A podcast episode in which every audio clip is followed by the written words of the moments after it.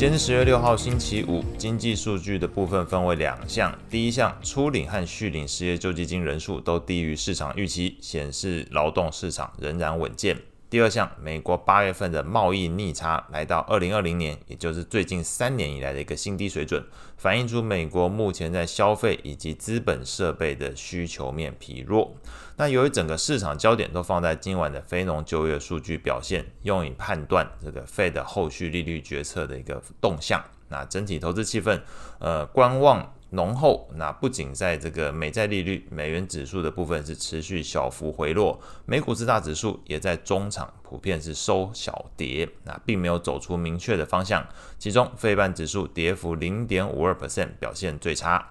情绪面的部分，恐慌指数 VIX 续跌零点四八 percent，来到十八点四九。CNN 的恐贪指标读数持续改善，从前一天的十八上升到二十四，那很有机会，如果超过二十五的话，就可以摆脱这个极度恐惧的状态。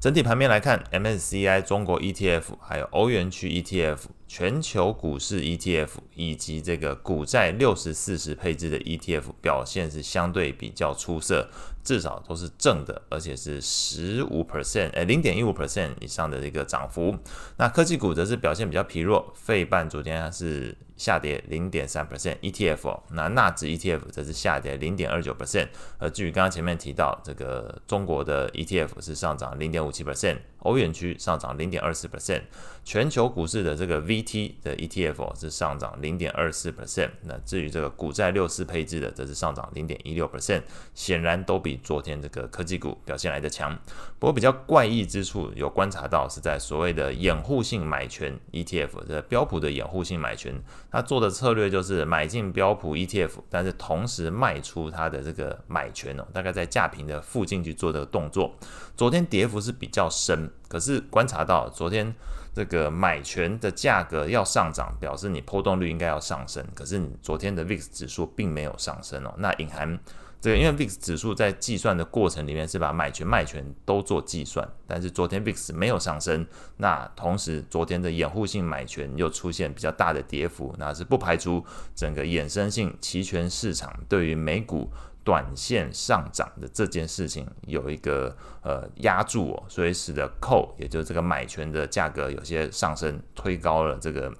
买权的价格，那使得昨天掩护性买权相对来说表现是比较差哦，这是一个有观察到的特殊之处。类股表现来看，这个房地产上涨零点七二 percent，健康照护上涨零点五五 percent，金融类股上涨零点四六 percent，表现最佳。那领涨的股票。呃，观察的时候看到清一色很多都是这个药厂股哦，这个礼来药厂上涨一点八九 percent，默克药厂上涨一点四 percent 哦，其他这个族繁不及备载。说大方向来讲，如果有时候看到健康照护类股上涨，有一部分会用这个呃防御性类股的角度去解读这件事情，所以昨天整个市场气氛呃观望状态，也不排除这个对于防御性类股来讲有些提振效果。金融类股领涨的是包含 Visa 上涨零点九八 percent，美国银行。的这个股价上涨零点四六 percent，是昨天金融股里面有看到呃涨幅比较大的两只。后续关注的焦点可能会放在整个汽车工人罢工的一个进展了。那据闻通用汽车已经向这个美国汽车工人的一个工会提出一个还价、讨价还价的那个还价，希望能够赶快结束罢工。另外，拜登政府也对于这个出口中国的晶片限制新规定好像有所出炉，那这部分可以稍微关注一下。美债利率的部分，十年期利率盘中其实是一度有上涨四点五个基点，来到四点七七九 percent，但是随后是由升转跌，中场下跌二点二八个基点，呃，收在四点七一九 percent。那两年期利率盘中是最低下滑三点六个基点，来到了五点零一四 percent，中场则是下跌三点三五个基点，收在五点零二五 percent。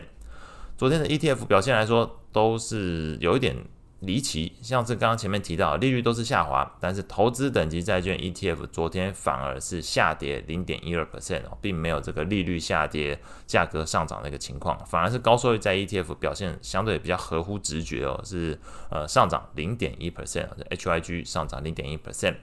Fed 官员的部分谈话也是这个多空互见哦。这芝加哥分行的总裁古尔斯比表示，他认为最近这个长天期公债利率上升，并不妨碍美国经济软着陆的发展，反而点名这个最近能源价格上涨、汽车工人罢工的持续，以及美国政府可能面临停摆的情况，反而会是经济软着陆过程里面的一个逆风因素。强调，如果经济的这个情况有变化，Fed 会相应调整利率政策。另外呢，旧金山分行的总裁戴利则是认为通膨有所回落，同时最近利率飙升，有可能 Fed 之后不需要再升息。不然是另外一个角度，这个里奇蒙分行的总裁巴尔金则是解读美债利率大涨代表这个经济很强健啊，那重申要观察经济数据再判断是否需要升息。所以呃，整个多空面是互见哦，有人认为。